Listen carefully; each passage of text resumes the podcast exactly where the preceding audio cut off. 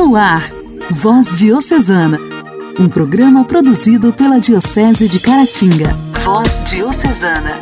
Olá, meus amigos, tudo bem? Eu sou Wellington Ferrer de Carangola nesta terça-feira no Voz Diocesana. Está no ar o programa da Diocese de Caratinga, que tem a missão de formar, informar e levar até você a palavra de Deus, a visão de mundo pela ótica católica. É muito bom estar com você. Voz Diocesana. Voz Diocesana. Um programa produzido pela Diocese de Caratinga. Durante esta semana no Diálogo Cristão vamos falar sobre um problema que atinge toda a sociedade brasileira, que são as queimadas. Essa prática descontrolada gera consequências graves. O calor do fogo altera as características físicas e químicas do solo, elimina os micro-organismos responsáveis pela transformação e decomposição da matéria orgânica e pela reciclagem de nutrientes do solo, diminuindo a atividade biológica, além de diminuir a capacidade de infiltração de água do solo, provocando o seu ressecamento, chegando chegando até a desertificação. A fumaça causa poluição da atmosfera, alterando a qualidade do ar, provocando danos à saúde das pessoas. Não posso respirar, não posso mais nadar. A terra está morrendo, não dá mais pra plantar. Se plantar não nasce, se nascer não dá. Até pingada boa é difícil de encontrar. Para falar sobre queimadas no quadro Diálogo Cristão, recebo o professor doutor em Ciências Biológicas Brasco Senza. Evandro de Pádua Marcial, do segundo ano de Teologia, fala sobre a semana temática do Seminário Diocesano Nossa Senhora do Rosário em Caratinga. O historiador Aloísio Gentil, paroquiano da paróquia de São Sebastião de Inhapim, traz um pouco da história de Dom Cavate, nosso terceiro bispo diocesano. Aumente o volume, está no ar o Voz Diocesana, um programa feito com muito carinho para que você conheça a Diocese de Caratinga. Aqui você terá contato com os nossos padres, além de conhecer como nossa Diocese trabalha nas diversas cidades. Muito obrigado pela sua sintonia. A alegria do Evangelho. O Evangelho. O Evangelho. Oração, leitura e reflexão. Alegria do Evangelho. Vamos alimentar a alma com a palavra de Deus, proclamada pelo diácono José Geraldo de Caratinga. A reflexão será feita pela irmã Raquel Aparecida Fialho, do Instituto Nossa Senhora das Graças. O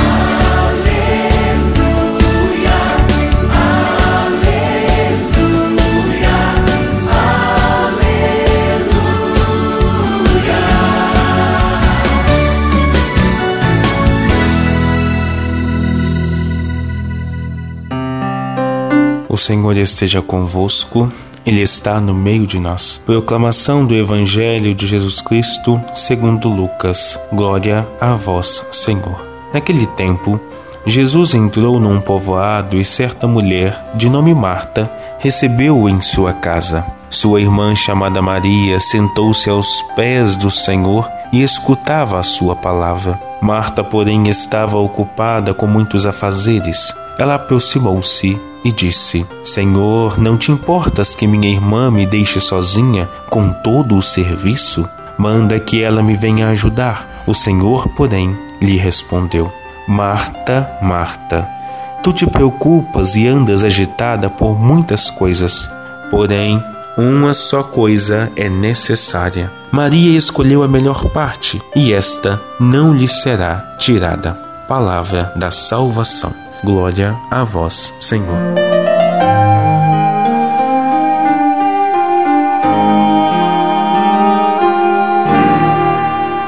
Meu irmão, minha irmã, ouvintes da voz diocesana, este texto do Evangelho de hoje nos convida a alargarmos a nossa reflexão. Não é só ficarmos num olhar piedoso diante do texto, no judaísmo, as mulheres ficavam no pátio do templo, não tinham acesso à Torá.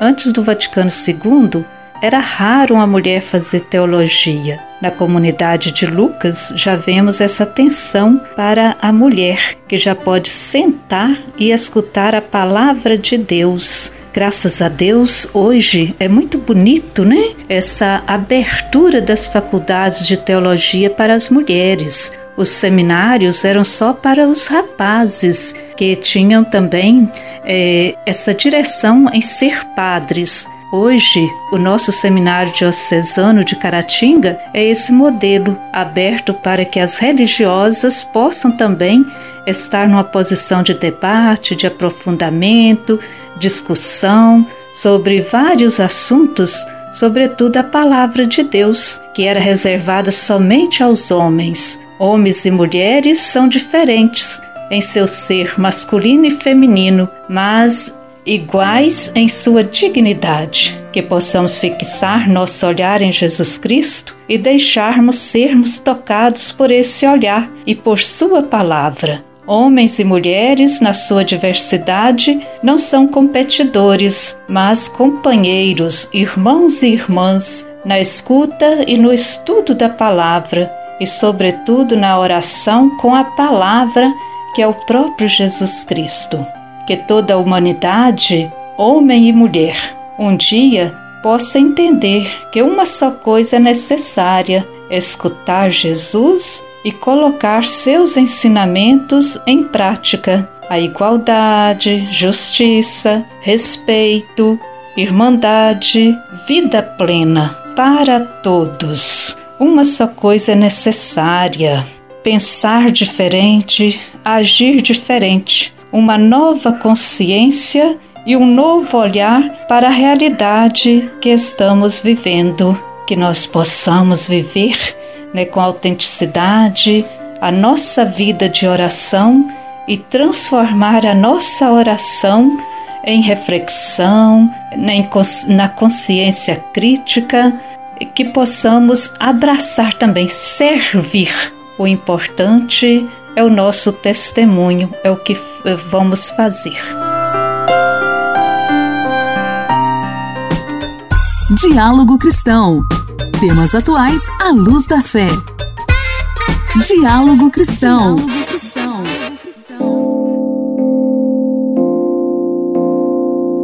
Todos os anos, o período de junho a novembro é alarmante. Essa é uma época do ano de clima extremamente seco, favorecendo a propagação de queimadas resultantes da intensificação das queimadas provocadas pelo ser humano. Fogo na mata mata plantas e animais. Se duvidar, vai ver que mata muito fogo destrói ecossistemas, provocando a morte de animais e elimina ninhos e ninhadas, exterminando mais de uma geração de animais. Além desses prejuízos, as queimadas também provocam uma série de outros impactos ambientais. Para falar sobre eles, recebo Brasco Senza, graduado em Ciências Biológicas pela Universidade Federal de Juiz de Fora, doutor e mestre em Botânica, professor titular da Universidade do Estado de Minas Gerais, UENG Carangola. Um prazer imenso falar com você hoje, Bras, no Voz Diocesana. Queria deixar um abraço especial aos ouvintes do programa Voz Diocesana, ao nosso apresentador Wellington e agradecer pelo convite ao Padre Willis para tratar desse assunto tão importante que é a questão ambiental é, nesses tempos né, de queimada, desmatamento, é, negacionismo em relação às, às consequências desses desastres ambientais. Estamos assistindo o um mundo em chamas e governos que não assumem a responsabilidade. Em relação ao futuro, há mais o que temer ou mais esperança? Bom, o que a gente observa é que, na verdade, nós temos que ter sempre esperança. A esperança move né, a nossa vida. É, e também em relação ao próprio meio ambiente. Eu trabalho há 30 anos nessa área, como educador, como biólogo, professor, e sempre tive a esperança né? Sempre tive a vontade de ver e fazer por onde, tanto a questão ambiental como a questão educacional, de ela sempre melhorar a cada tempo, a cada jornada, a cada ano.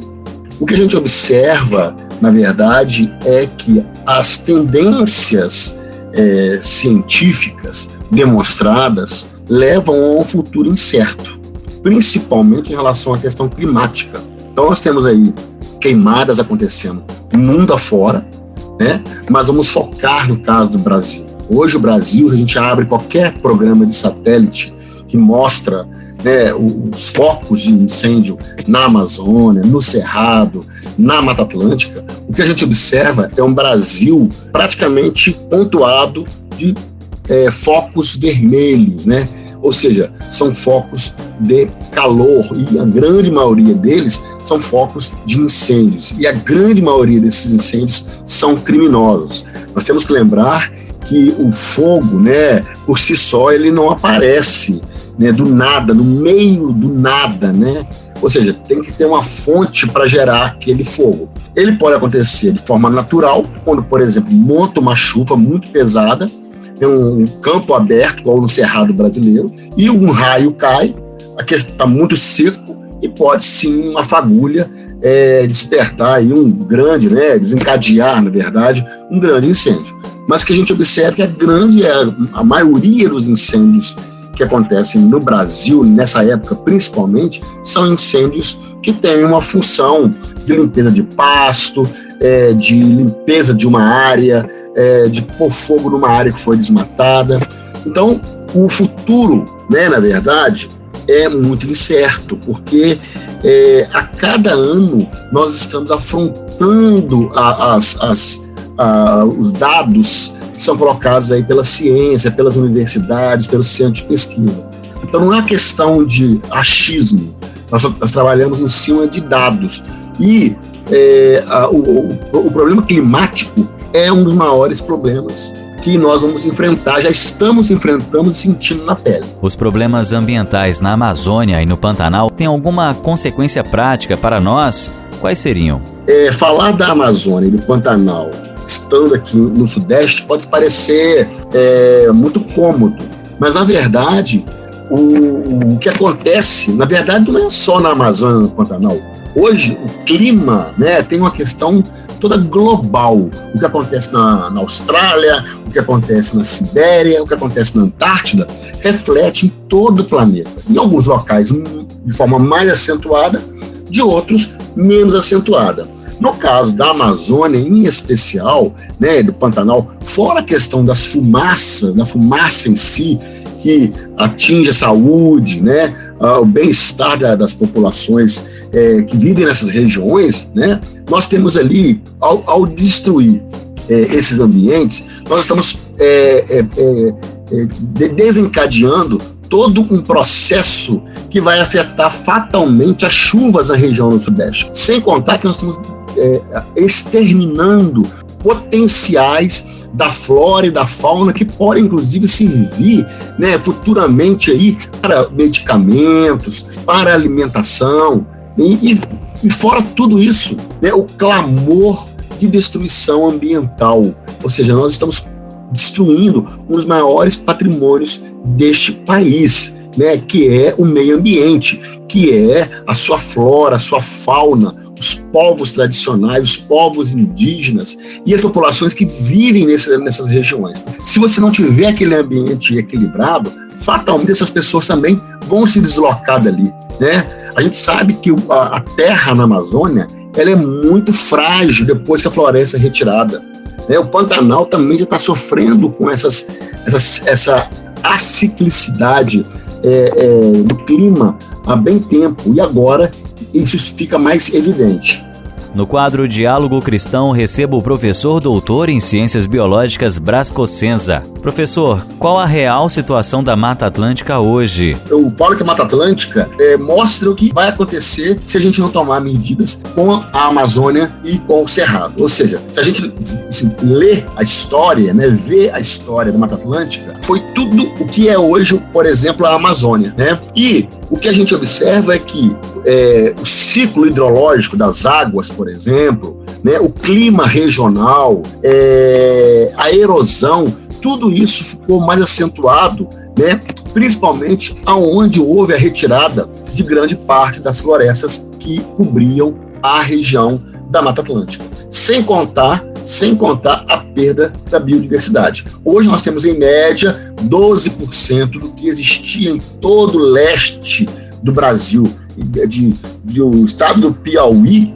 até a, o Rio Grande do Sul, passando é, pelos interiores da, por exemplo, de Minas Gerais, chegando até Goiás. Então, essa floresta rica, né, que ainda né, nós encontramos espécies novas para a ciência, que ainda é, mantém é, grandes é, corpos d'água e mantém o clima nas regiões mais altas, produz café de montanha, por exemplo, frutas temperadas na região da Mantiqueira, né, ajuda a, a a produzir um leite de qualidade na região da Serra da Canastra por causa do, do clima, daquele tipo de solo que produz ah, ah, ali aquela, aquelas gramíneas, tudo isso é a Mata Atlântica. A Mata Atlântica hoje, na verdade, é um ambiente que nós temos que ter um, um carinho especial, porque grande parte da população brasileira vive exatamente aonde foi né, e o que sobrou da Mata Atlântica. É a nossa, é nosso grande refúgio. A Mata Atlântica precisa ser conservada. Ela é o nosso passado que nós temos que olhar com bastante carinho para que não aconteça com a Amazônia o que aconteceu com ela é, lá é, ao longo da sua história. Obrigado, Brás, pela sua participação hoje aqui no Voz Diocesana.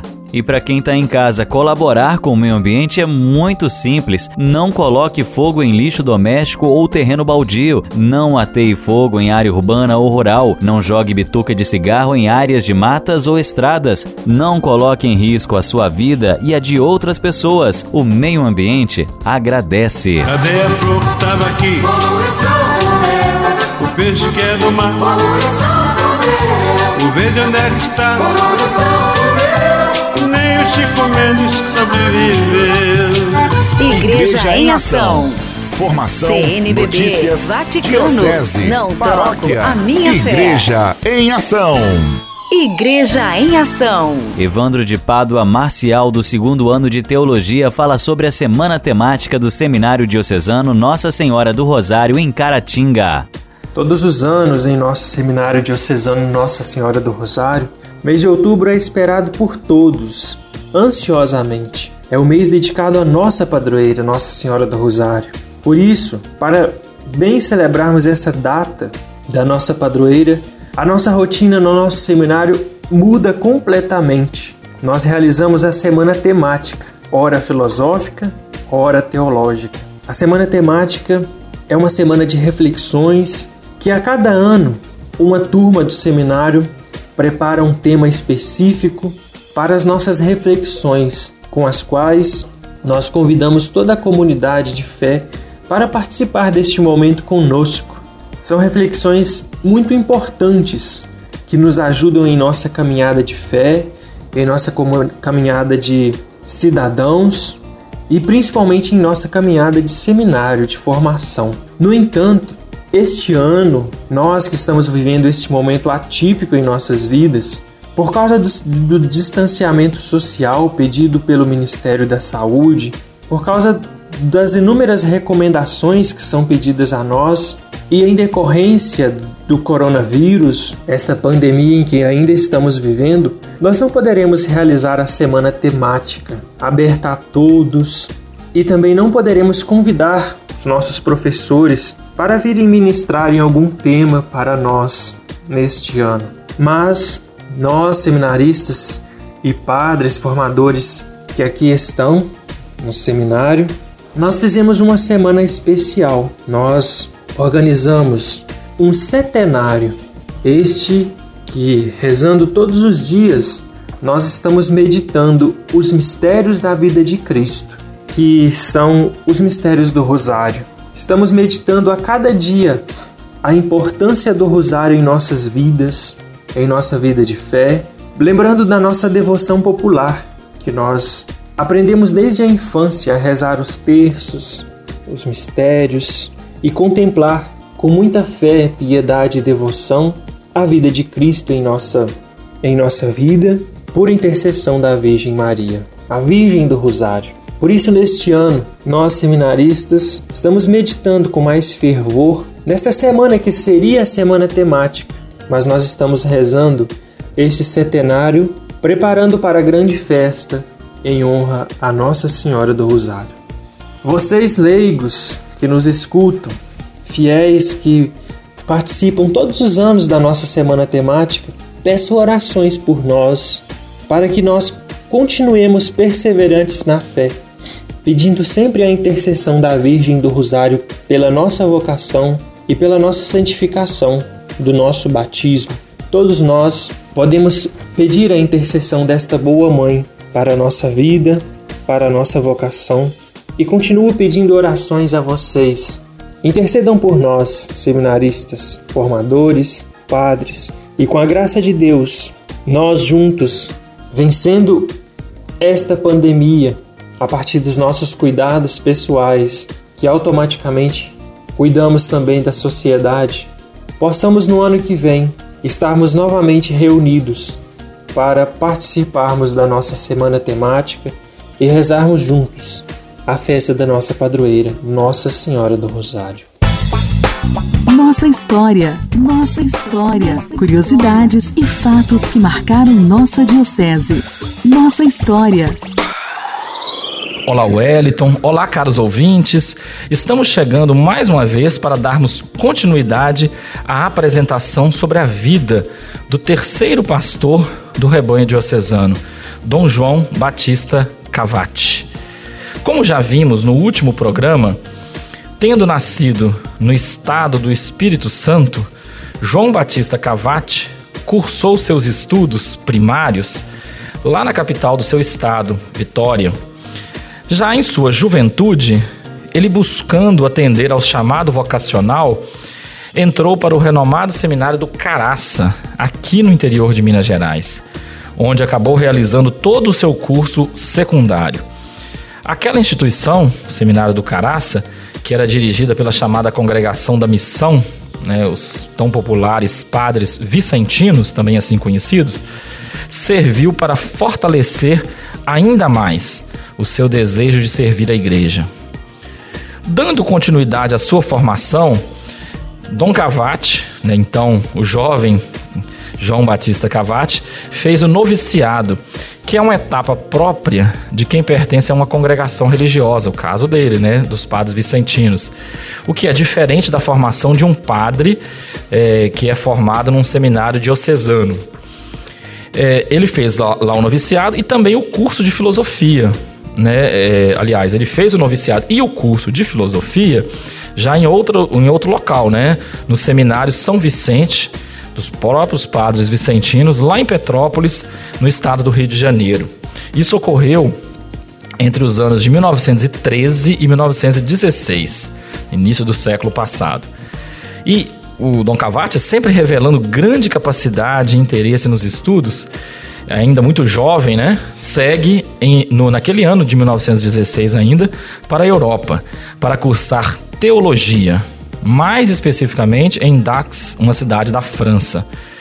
A formação dele no exterior foi concluída por lá mesmo, né, lá, lá na França, quando ele foi ordenado sacerdote no dia 20 de março de 1920.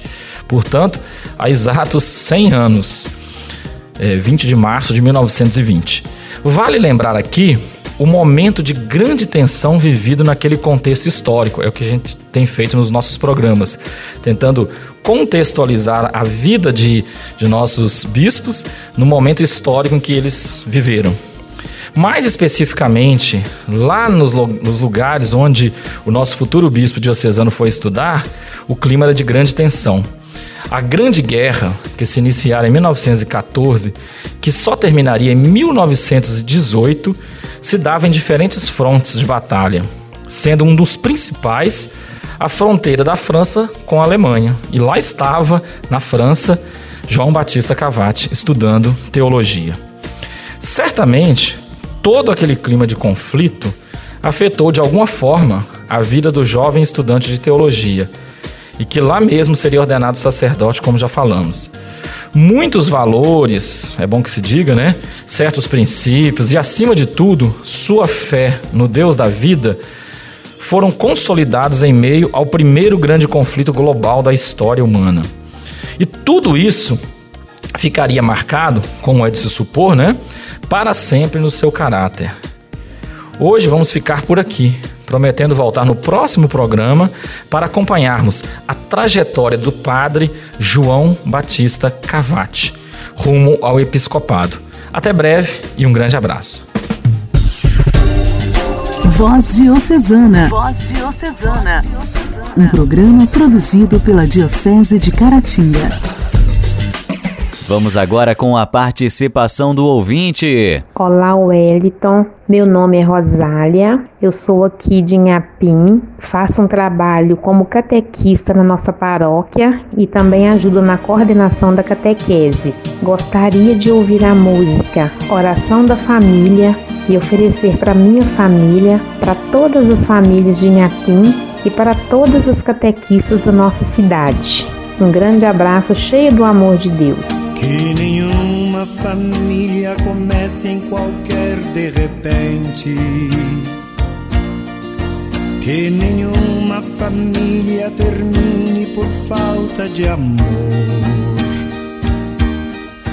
Que o casal seja um para o outro de corpo e de mente. Nada no mundo separe um casal sonhador. Que nenhuma família se abrigue debaixo da ponte. Que ninguém interfira no lar e na vida dos dois. Que ninguém os obrigue a viver sem nenhum horizonte. Eles vivam do ontem no hoje em função de um depois. Que a família comece e termine sabendo onde vai. E que o homem carregue nos ombros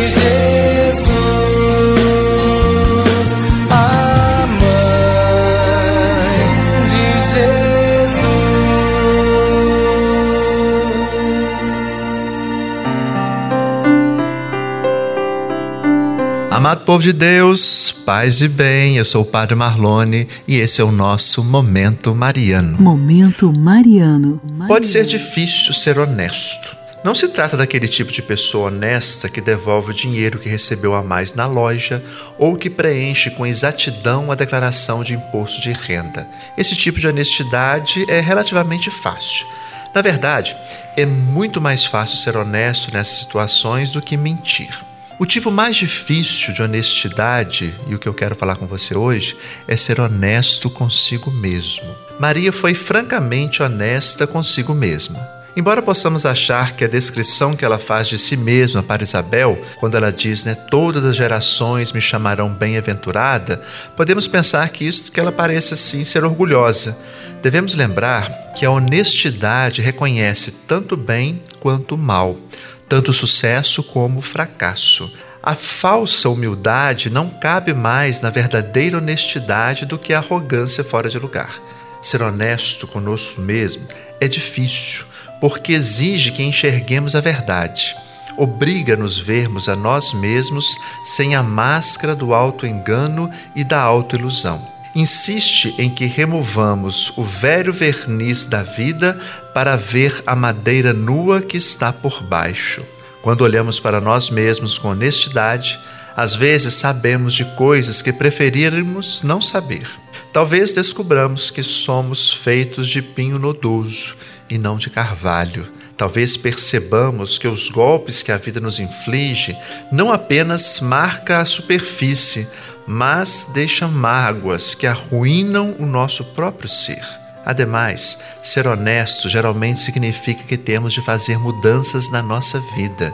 Temos de dar a ela um novo acabamento, por assim dizer. Essa é a desvantagem de ser honestos com nós mesmos. Mas existe também uma vantagem. Sendo honesto com nós mesmos, podemos nos tornar pessoas mais autênticas, mais santas. Já fiz o inventário objetivo tanto das minhas virtudes quanto dos meus defeitos.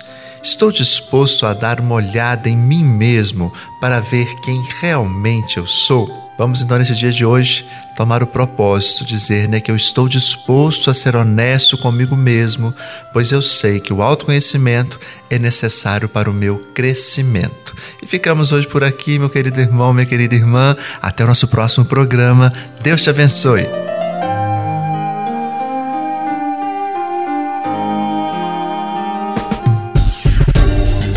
Voz Diocesana. Voz Diocesana. Um programa produzido pela Diocese de Caratinga. Chegamos ao fim do programa Voz Diocesana desta terça-feira. Estarei de volta amanhã neste mesmo horário com muito mais se Deus nos permitir. Paz e bem.